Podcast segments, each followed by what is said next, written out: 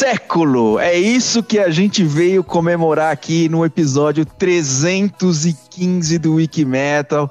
A gente vai falar de álbuns que envelheceram como ninguém, acho, envelheceu.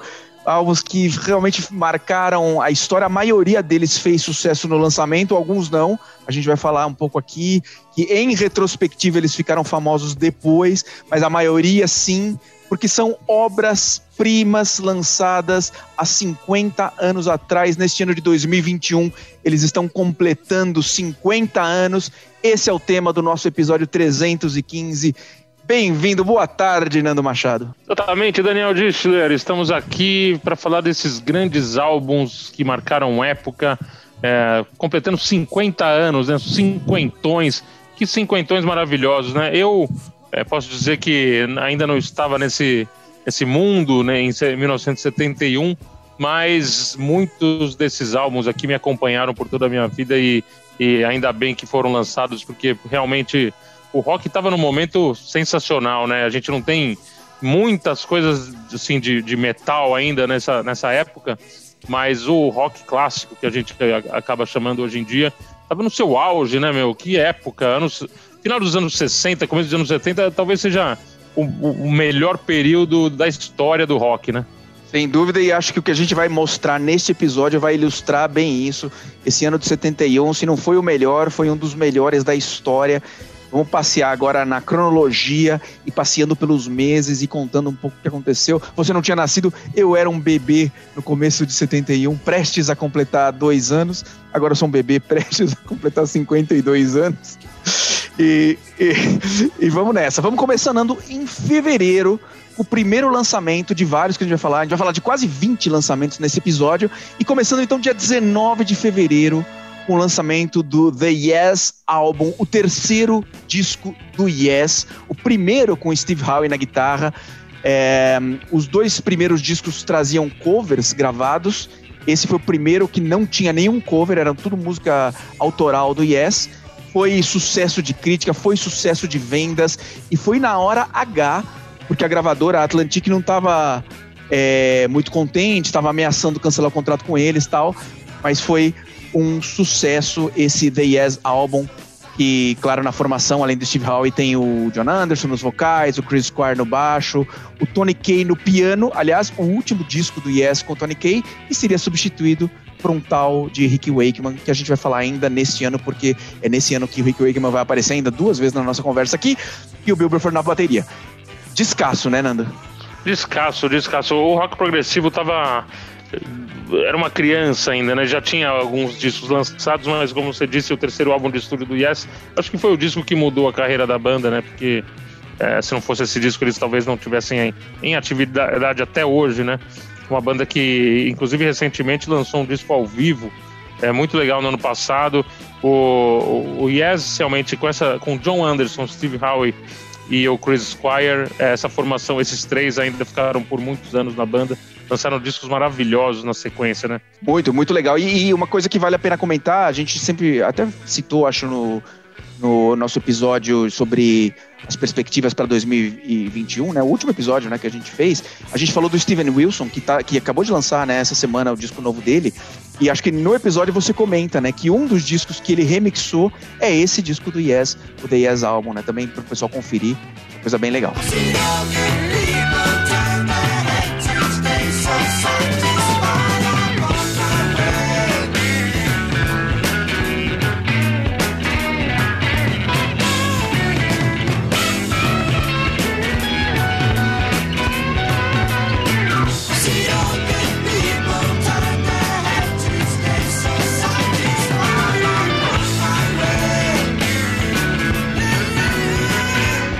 Março a gente teve dois lançamentos. A gente vai começar falando do dia 9 de março de 1971, que a gente teve o lançamento de Love It to Death, terceiro disco da tia Alice, mas o primeiro a fazer sucesso mesmo. Os outros dois anteriores não tinham feito sucesso.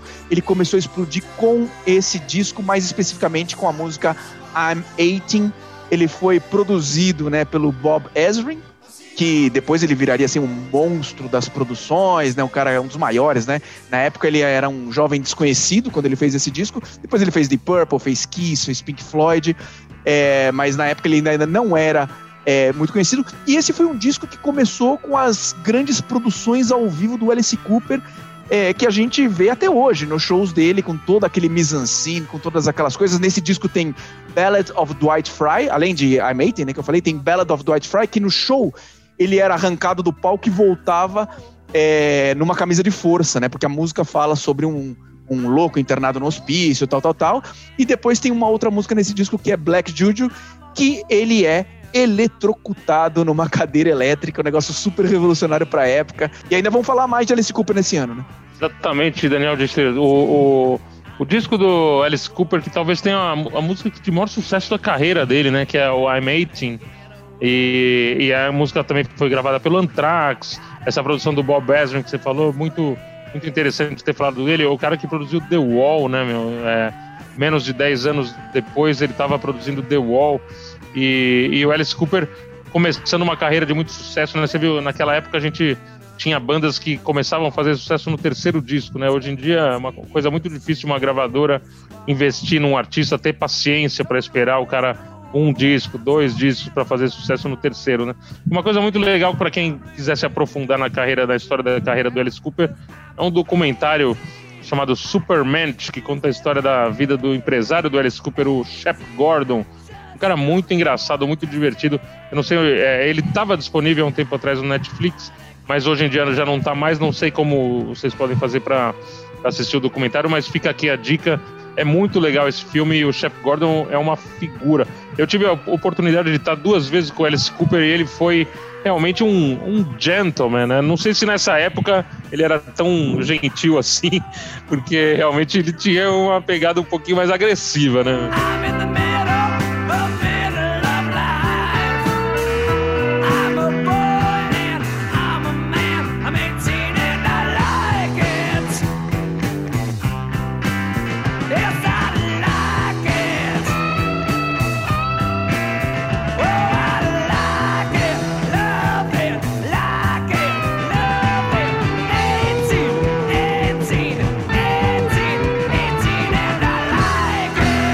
Você disse, Nando, o, o, o rock progressivo tava dominando aí as paradas, começou a ficar bem popular e a gente tem o lançamento em 19 de março do Aqualung do Jethro Tull. O quarto disco do Jethro Tull ficou muito famoso pela faixa título, né, a música Aqualung, e também por Cross-Eyed Mary, que o Iron Maiden gravou. É um disco denso, é um disco que precisa ser apreciado na íntegra, é, vale a pena aquele exercício que pouquíssima gente faz hoje em dia, é muito raro, né, de ouvir o disco inteiro, na sequência, lendo as letras, né, porque o tema todo do disco gira em torno da diferença entre religião e Deus, é, e o som mistura, é aquela mistura do, do Jethro mistura hard rock com folk, com blues, com toda aquela psicodelia, algo que para época, para 1971, era bem pioneiro. Né? É, eu acho que o Jethro Tull é uma das bandas mais originais do rock, né? Principalmente pela figura do Ian Anderson nos vocais, ele tocava flauta, né? É, e era um excelente compositor, excelente letrista. Nesse disco tem uma das músicas que eu mais gosto do Jethro Tull, mais uma composição genial do Ian Anderson, né? Que é a Locomotive Breath essa música é pesadíssima, eu acho sensacional. Uma banda de metal que quiser fazer uma versão dessa música pesadona assim, ia ficar sensacional.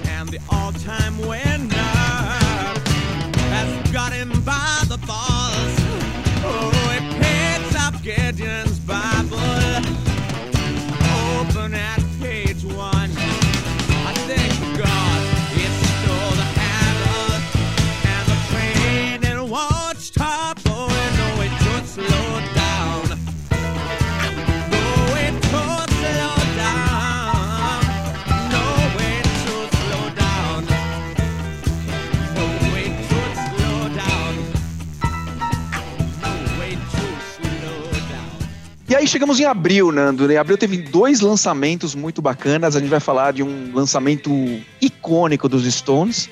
Mas antes, teve o sexto e último álbum, álbum de despedida da carreira do The Doors. Talvez o disco mais blues do The Doors, né? Que além da faixa título LA Woman, tem Love Her Madly, E tem Riders on the Storm, uma música puta, fantástica, de sete minutos, que fecha o disco e é uma belíssima despedida, né? Uh, da carreira, né? Dos álbuns de estúdio, pelo menos, do, do The Doors. Né? É, uma banda que durou pouco tempo, mas fez, causou um impacto muito grande, né? Uh, principalmente pelos seus shows, né? Quem já viu o filme do, do Jim Morrison, a, a cinebiografia do Jim Morrison, é, vai ter uma ideia, é, é uma sugestão também. Quem não viu, vale a pena, porque é um filmaço, assim, é o Val Kilmer, na né? direção do, do, do, Oliver Stone, não é? Oliver Stone com o Val Kilmer interpretando o Jim Morrison. É, antes dessa onda de, de cinebiografias que a gente vê hoje, né? Todas, todo mundo fazendo cinebiografia. Em 1991 foi lançada a cinebiografia do, do Jim Morrison. E, e, e, essa cinebiografia fez com que a banda explodisse no mundo inteiro. Eu lembro que eu fui assistir no cinema, acho que duas ou três vezes. Esse filme é muito legal. Quem não assistiu, vale a pena a dica. Uma pena, né? O Jim Morrison, mais um daqueles artistas que nos deixou aos 27 anos, né? É, mais um do, do Clube dos 27.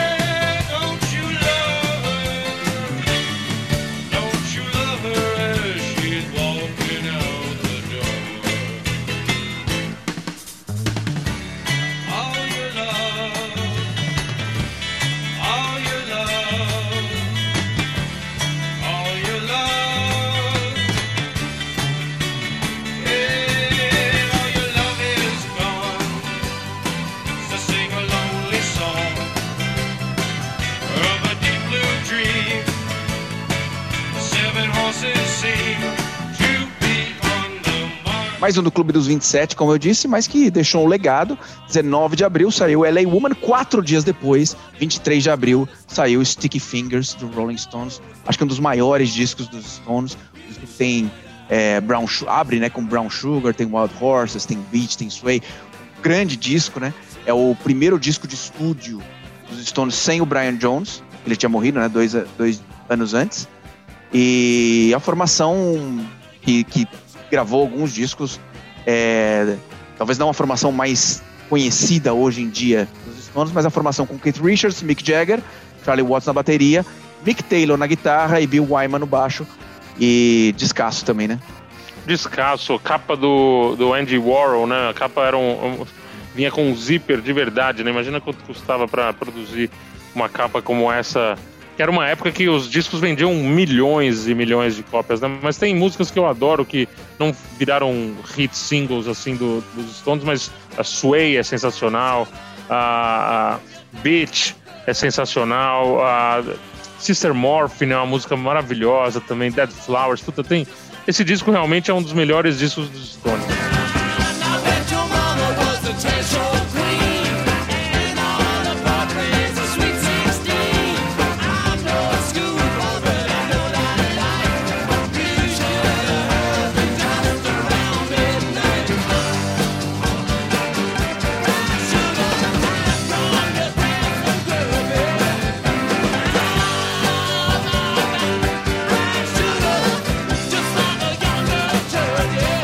Aí em 17 de maio, o Paul McCartney lança o seu segundo disco solo, né? Ram. Ele tinha lançado, acho que um ano antes, em 1970, o, o primeiro disco dele solo, que, era, que chamava McCartney, e aí ele lançou Ram, que não foi tão bem recebido na época pelos críticos. E anos depois, ele é reconhecido, hoje, né? Ele é reconhecido como talvez o precursor do indie pop, talvez o primeiro disco desse estilo, o inventor desse estilo, que tanto faz sucesso hoje em dia, né? É, e teve algumas, algumas polêmicas curiosas desse disco, né? Ele tem uma música chamada Too Many People, muitas pessoas, né? Pessoas demais, né? Que ela foi percebida pelo John Lennon como um ataque. É, era uma época que eles ainda estavam brigando judicialmente pela dissolução dos Beatles. E ainda nesse episódio aqui a gente vai ver a réplica do John Lennon para essa música e a tréplica do Paul McCartney para essa música, tudo ainda em 1971. É, um disco que não tem, assim, grandes sucessos, né, de, de, da carreira do Paul McCartney, mas quando você ouve o disco, ele é muito... mostra todo o talento do, do Paul como compositor, né, e ele estava numa época muito de muito relax, assim, né, ele a Linda na fazenda lá compondo, estavam tranquilos, não estavam pensando em... não precisavam provar nada para ninguém, mas teve realmente essa polêmica com o John Lennon, inclusive que depois a capa do, do, do disco do Paul McCartney Ram tem uma foto dele segurando uma ovelha. o John Lennon tirou uma foto segurando um porco e mandou como uma, uma das réplicas, né? Depois. A gente vai falar mais sobre isso daqui a pouco no episódio.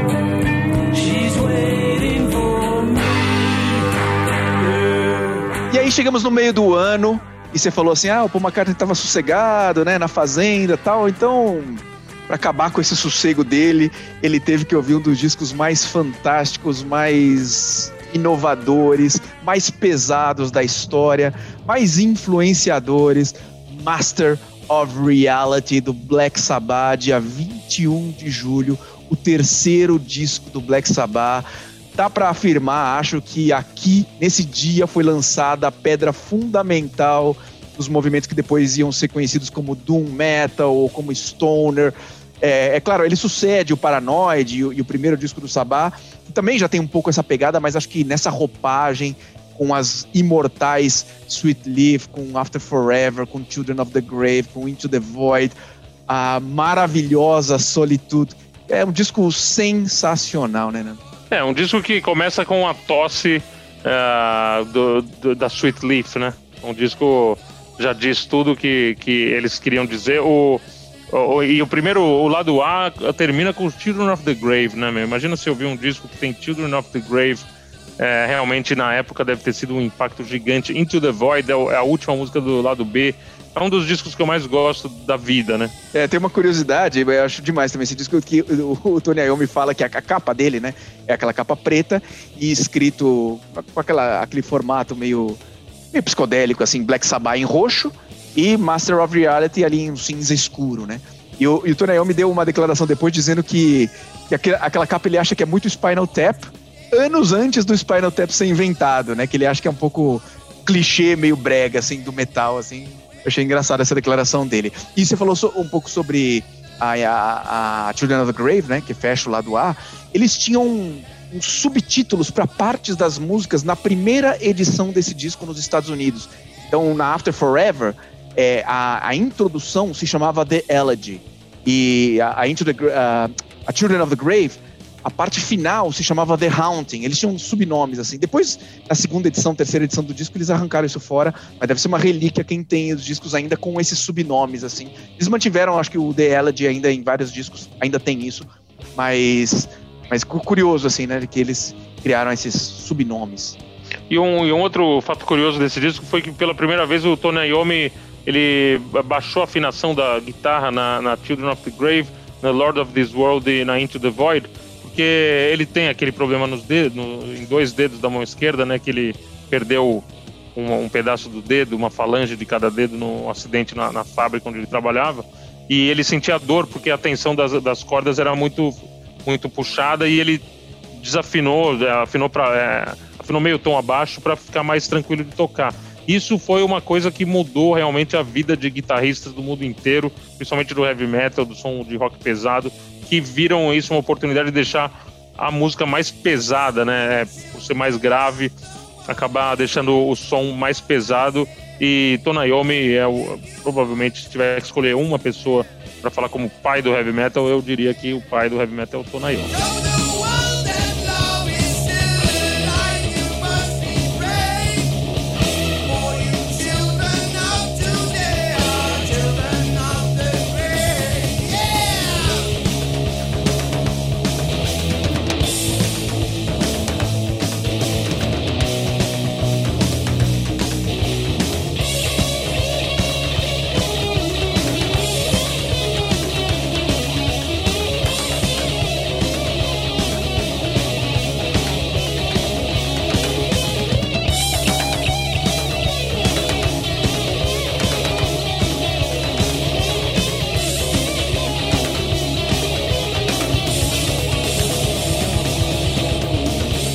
Em agosto temos o que é, na minha opinião, o melhor disco da carreira do The Who. Aliás, essa, essa frase, o melhor disco da carreira dessa banda, ela vai estar tá presente, né? Tá presente em vários discos de 1971 que estão completando 50 anos. O tema do nosso episódio, Who's Next, lançado dia 14 de agosto, quinto álbum The Who.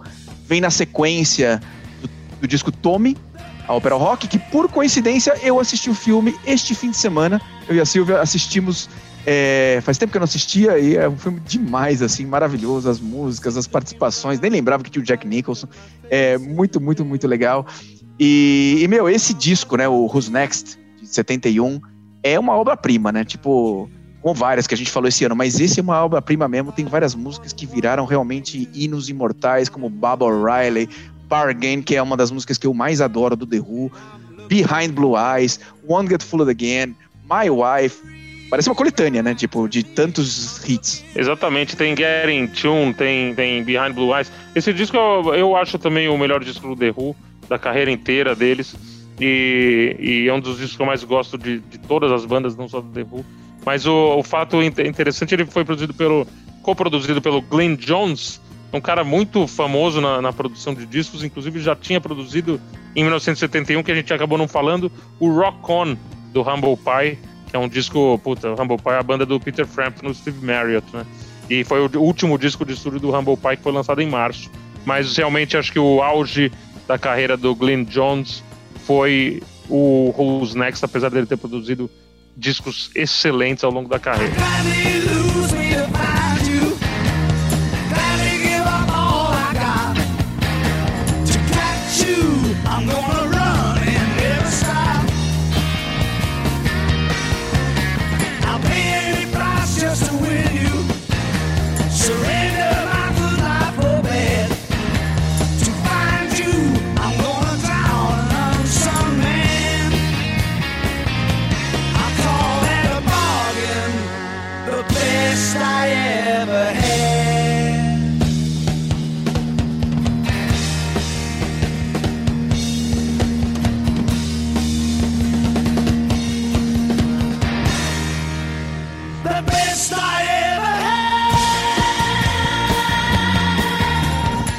Moleques nessa época foram na loja de disco em julho, compraram o Master of Reality do Black Sabbath que tinha acabado de sair. Aí voltaram em agosto, compraram o, o Who's Next do The Who que tinha acabado de sair. Voltaram em setembro e falaram assim: puta, tem dois discos agora que acabaram de sair.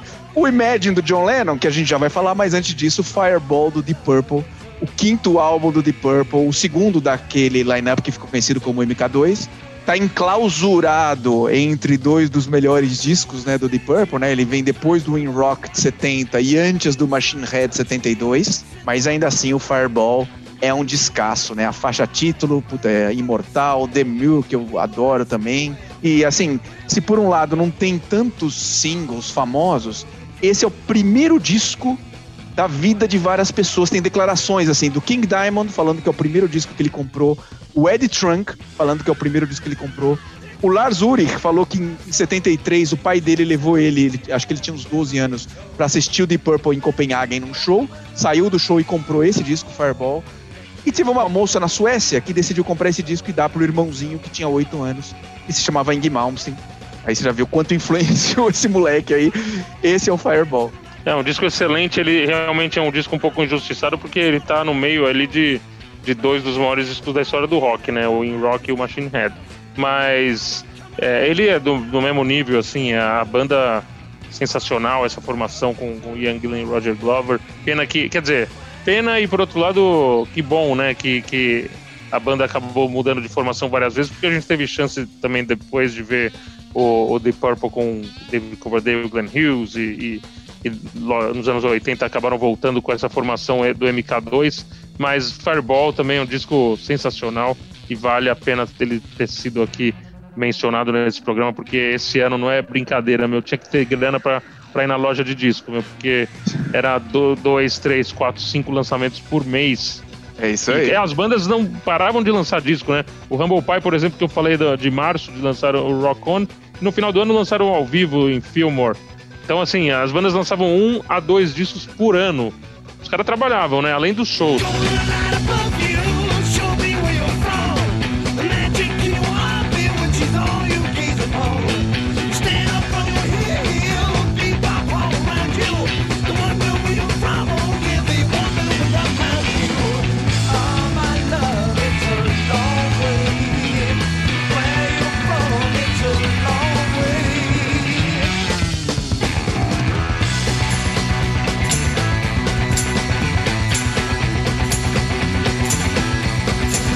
Aí, se saiu Fireball dia 15 de setembro, seis dias antes tinha saído o Imagine do John Lennon, segundo disco solo do John Lennon, coproduzido por ele mesmo, Yoko Ono e o Phil Spector, que morreu esses dias, a gente até falou dele no, no Wiki Metal. Foi gravado parte no Abbey Road, estúdio lendário de Londres, e parte em Nova York. Vou até deixar você falar, porque você é fanzaço do John Lennon. É, um disco maravilhoso, inclusive nesse disco que ele, ele faz a resposta ao, à provocação do Paul McCartney com uma música chamada simplesmente How Do You Sleep, né? Como você consegue dormir? E ele descasca várias, né? Fala que a única coisa que o Paul McCartney fez foi Yesterday, fala que ele era só um rostinho bonito, que ele não tinha nada, que ele era é, sempre estava junto de pessoas puxando o saco dele. Quer dizer, ele faz uma crítica pesadíssima e a crítica fica mais pesada ainda porque quem faz o solo de guitarra nessa música, quem grava a guitarra dessa música, é nada mais nada menos que George Harrison, né? Então, quer dizer, chancelando todas as críticas do John Lennon ao Paul McCartney, George Harrison entrou lá e fez a, a guitarra dessa música. Eu, eu sugiro que para quem quiser saber mais sobre esse disco, sobre a carreira solo do John Lennon, tem um documentário maravilhoso chamado Imagine. Ele foi relançado recentemente com uma nova edição, com, com trechos inéditos. Tem muita coisa legal sobre esse, essa gravação desse disco e, mais uma vez, voltando a falar sobre o Phil Spector, né, que acabou de falecer, mas era um maluco de... Uh, coloca um maluco ao quadrado, aí, ao cubo, né? Um dos caras mais loucos da história do rock. Mas nessa época parecia até controladinho, né? Porque também John e a Yoko não eram nem um pouquinho caretas, né? Sem dúvida. E a gente vai falar ainda, ainda mais pra frente sobre o primeiro disco do Wings com Paul McCartney, onde vai ter a tréplica, né? Onde ele vai replicar de novo a essa resposta do, do John. Mas como você disse, né? Foi um negócio super violento e tanto, tanto foi que eu acho que o, o John Lennon depois meio que se arrependeu. E tem uma declaração dele anos depois, no ano que ele morreu, em 1980, que ele fala assim: é, Eu usei meu ressentimento contra o Paul para criar uma música. Não foi uma terrível vingança nem nada, mas eu usei meu ressentimento da saída dos Beatles e do meu relacionamento com o Paul para escrever How Do You Sleep. Mas eu não tenho esses pensamentos na minha cabeça o tempo todo. Então ele quis deixar aí é, é, essa mensagem, ele ainda deixou essa mensagem antes de, de ter sido assassinado. E acho que olhando assim que ele errou a mão assim na, na, na resposta, né? Mas o disco, puta, foi sucesso imediato de crítica, de público. E, puta, a lenda, né, da, da, da, lendária Imagine da música, né? Tem Jealous Guy, que é demais, tem Triple Inside, tem It's So Hard, tem Oh Yoko. É um descasso. É um disco que também eu adoro. É, tem a, a How, a música maravilhosa. É um disco realmente do, bom do, do primeiro ao último minuto. I was trying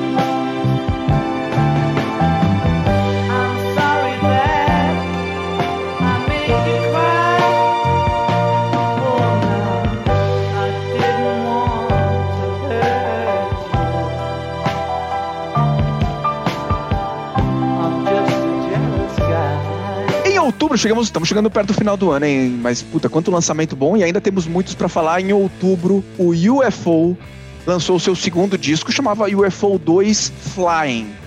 É, é um disco ainda na época antes do Michael Schenker chegar. Já tinha o Phil Mogg nos vocais, tinha o Pete Way no baixo, então parte da banda tava lá mesmo. É o segundo disco, né, como já disse, do, do UFO. É, e tem uma, uma, duas curiosidades, uma curiosidade, né? A faixa título, Flying, era, na época, a música mais longa da história do rock já gravada. Possivelmente é uma das mais longas até hoje, né? 26 minutos de música, né? E, e de quebra eles têm uma mais curta, nesse mesmo disco, de 19 minutos, que se chama Starstorm. Mas... É, realmente eles não estavam muito preocupados em tocar no rádio, né? O Iron Maiden depois no Book of Souls lançou uma que tem acho que 19 minutos, né? 19 minutos Empire of the Clouds, é isso mesmo. É, e esse disco tem ainda. Você falou da formação, mas o, o, baterista original da banda, que é o Andy Parker, inclusive eu entrevistei ele, tá disponível no canal do YouTube do Wikimetal. Quem quiser é, saber mais, é o cara que tocou a vida inteira no UFO, né? É o baterista original da banda. Poucos músicos ficam tanto tempo numa banda. O cara tá. Sei lá, o disco é de 71, tá até hoje na banda, então pensa aí, faz a conta aí, tá com 50 anos. Tá 50 anos. É, ele dá até mais, né? Porque esse é. já é o segundo disco do UFO. Exato.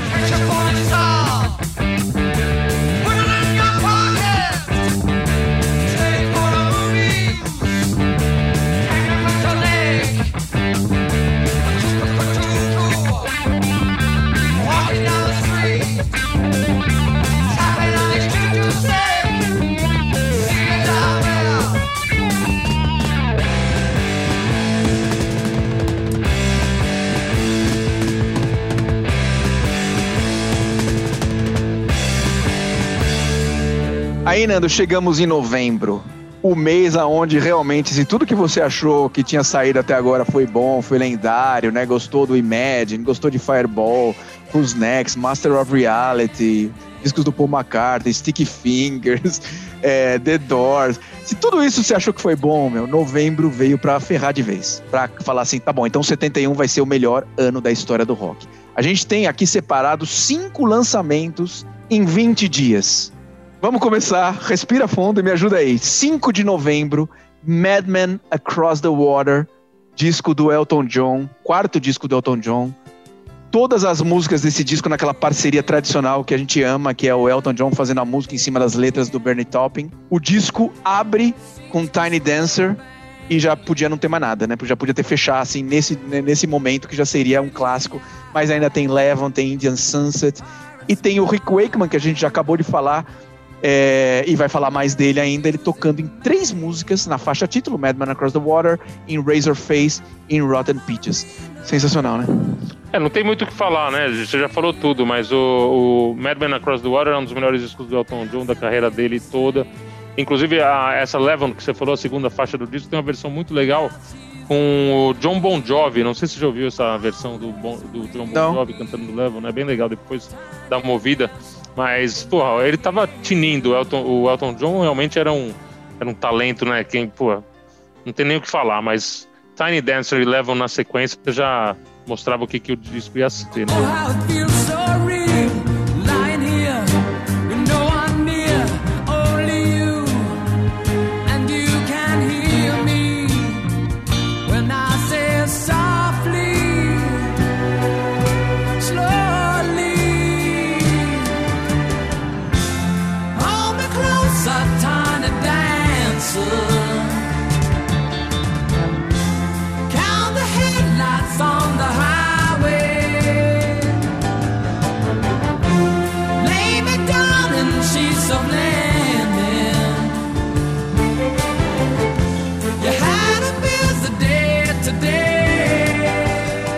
Três dias depois, dia 8 de novembro, sai Look at Yourself, do Uriah Heep. É, o terceiro disco da banda, possivelmente o melhor disco da carreira do Uriah Heep. Uma mistura de heavy metal com rock progressivo. A faixa título, né? Look at Yourself fez muito sucesso. E eu não vou gastar muito tempo nesse dia 8 de novembro falando do Uriah Heep, porque nesse dia também saiu outro disco, a gente já já fala. Você quer falar alguma coisinha do, do Uriah? Não, é fazer a justiça, né? A formação do, do Uriah Heep, desse disco que, meu, é, o David Byron no, nos vocais e eu acho que era um cara, um dos, um dos, vocais talvez mais subestimados da história do rock, porque ele merecia, merecia ter talvez um reconhecimento maior, porque era um gênio, né?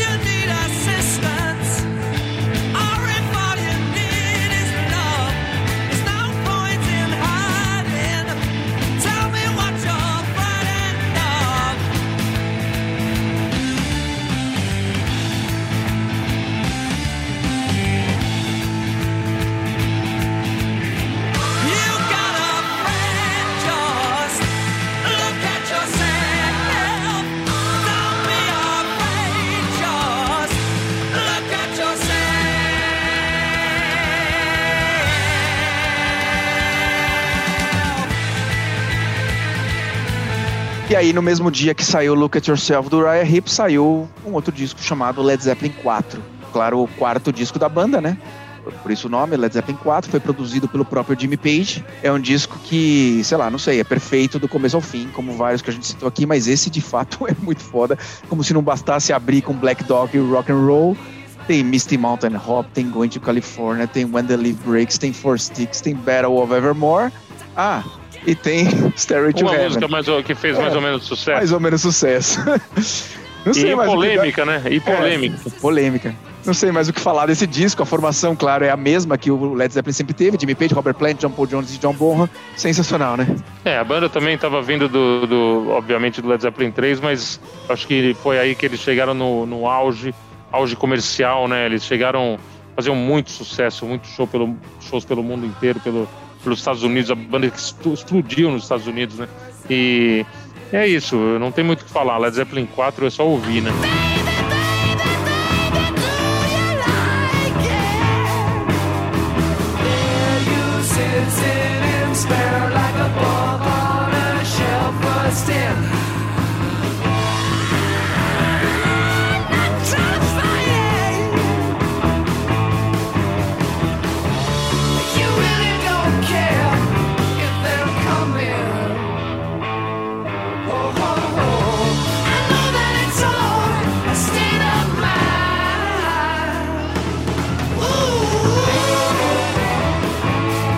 Aí chegamos no, me- no meio do mês de novembro, depois que você foi na loja e comprou o novo do Elton John, o novo do Ryan Heep, o novo do Led Zeppelin, o Led Zeppelin 4, o disco que tem Start to Heaven e tudo mais. Sai simplesmente dia 26 de novembro, Fragile do Yes, quarto disco do Yes, segundo no mesmo ano, hein? Tinha, tinha saído o que a gente já falou, né? Da Yes Album, agora saiu Fragile, pra mim o melhor disco do Yes. Esse disco Fragile prepara o terreno para em 1972 saiu Close to the Edge, os dois discos pra mim melhores do Yes. Adoro esses dois álbuns. Ele tem puta, Roundabout, Long Distance Runaround, Guns and Brahms, South Side of the Sky, só, de, só músicas incríveis. E tem a estreia de Rick Wakeman no lugar do Tony Kaye. Ou, ou seja, é, o Rick Wakeman ele tinha acabado de gravar três músicas com Elton John e, e alguns dias depois sair o primeiro disco dele do Yes, uma obra-prima também. É, realmente, o Yes estava, o rock progressivo em 1971 estava no seu auge. A gente aca- acabou pulando outubro o Medal do Pink Floyd, que também é um descasso, né? É um disco maravilhoso do Pink Floyd, com, já com o David Gilmour na guitarra. E, e aí, Yes, Pink Floyd, Yes lançando dois discos em 71, Jethro Tull, que a gente já falou, realmente era um, era um ano para dar uma viajada. O rock realmente viajou, mas viajou de uma maneira muito legal, né?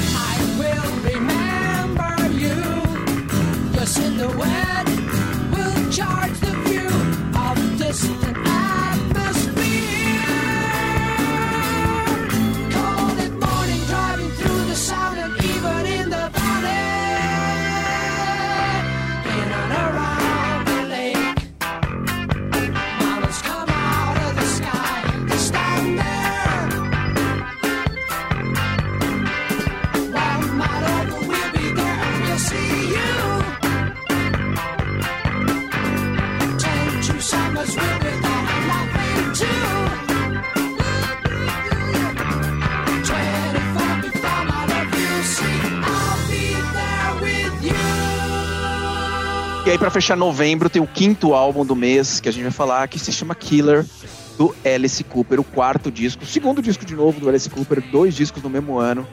É um disco que tem Under My Wheels e Halo of Flies, que são músicas que ele toca direto em shows. Aliás, é, esse é, o- é um dos discos que tem mais músicas tocadas ao vivo na carreira do Alice Cooper.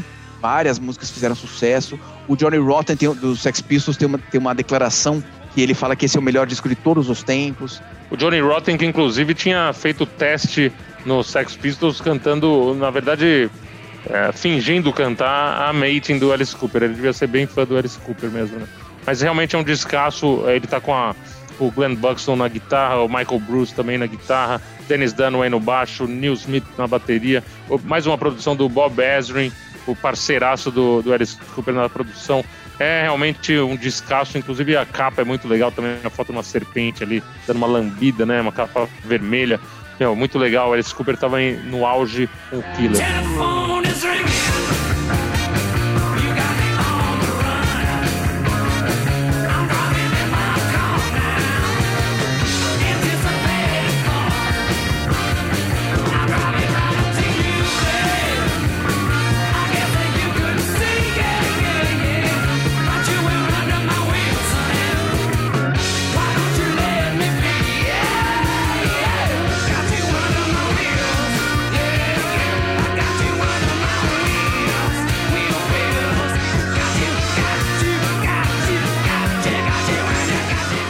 Chegamos em dezembro para os nossos dois últimos discos é, de- desse ano lendário. Acho que a gente, a gente vai ser o 18 disco, a gente vai ter falado de 18 ou 20 discos aqui nesse episódio, sensacional.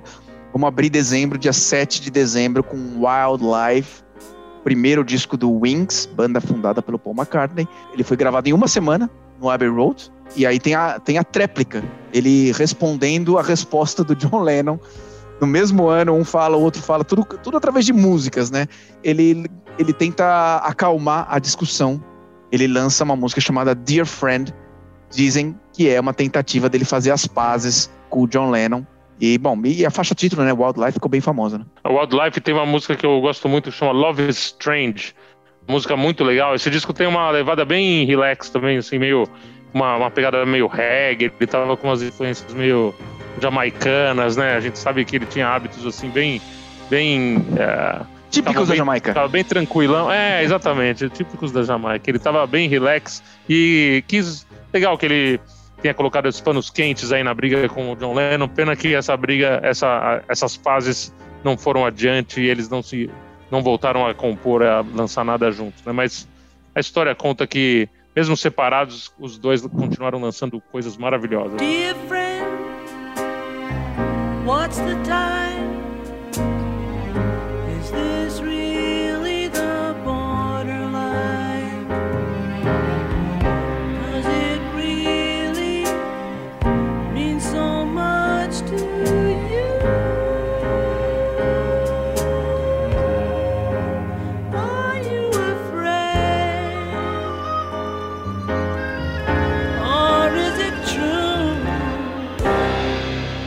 Bom, e um ano como esse, né, que teve tudo, todos esses discos que a gente citou aqui, que realmente mostrou que é um ano muito, muito animal, ele tinha que fechar com chave de ouro.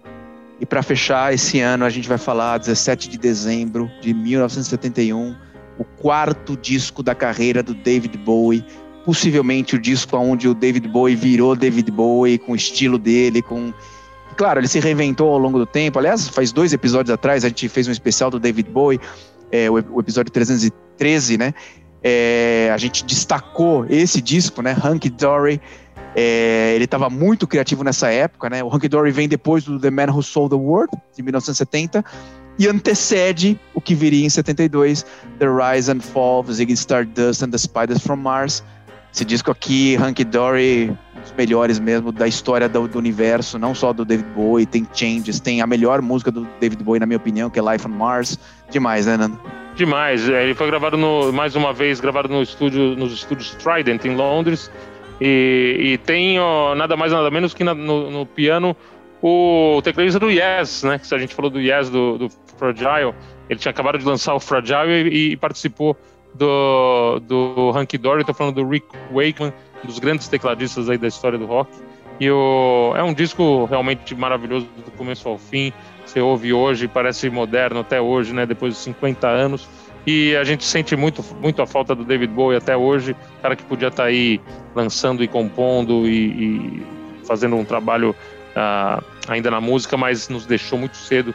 E, recentemente, né? Ele faleceu, mas o Hunky Dory é um disco para ouvir até furar. But the film is a sad thing for she's lived it ten times or more She could spit in the eyes of fools If they ask her to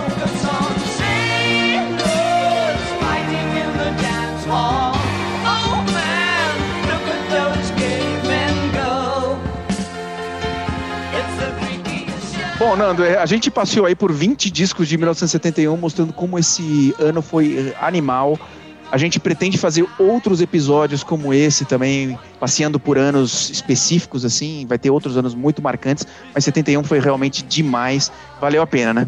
Olha, e a gente deixou muita coisa de fora, viu? A gente deixou Pearl da Janis Joplin, a gente deixou Every Picture Tells a Story do Rod Stewart, a gente tirou- deixou Electric Warrior do T-Rex de fora, One Not As Good As a Wink do, do Faces. Meu, foi um ano realmente de, de Great Funk, né? excelentes. O Grand Funk Railroad é, lançou dois descassos nesse ano de 1971. O Marvin Gaye lançou What's Going On. Ah, o Frank Zappa lançou o- o- ao vivo no Fillmore. O Emerson Lake and Palmer, para dizer como foi importante para o rock progressivo, né, lançou o Pictures at an Exhibition. Realmente foi um ano para ficar na história. E, e ainda mais no folk, né? A Carol King lançou o grande disco da carreira dela, o Tapestry. Artistas de todos os segmentos. A Johnny Mitchell lançou o Blue. O Genesis lançou o Nursery Crime. Meu, não, não para. A lista é gigantesca e haja dinheiro. É por isso que tinha fita cassete, né? Porque a galera tinha muito disco, tinha que gravar, não tinha como comprar tudo. É isso aí. É isso pro nosso episódio 315, Nando. Exatamente, o episódio 315. Obrigado a todos que estão nos ouvindo é, e acompanhando os episódios do Wikimetal desde o comecinho. Muito legal saber que vocês curtem os nossos podcasts. E parabéns pelos 50 anos para todos esses discos. Né? Os caras envelheceram, estão envelhecendo com muita dignidade, né? É isso aí. Siga as nossas redes sociais, siga nosso site, assina nossa newsletter gratuita, eh, assina nossas playlists, tem um monte de playlists. Ah, Tem uma playlist que eu acho demais, que são as novidades da semana. Quer saber o que saiu na semana de bom? É só seguir nessa playlist, porque toda semana a gente atualiza. E, e sempre é bom para quem gosta de, de rock, de heavy metal, tá nos ajudando aí com a sua audiência. Nos vemos daqui a duas semanas, né? Exatamente, daqui a duas semanas estaremos de volta com mais um episódio inédito do podcast mais pesado do planeta, o Wikimetal!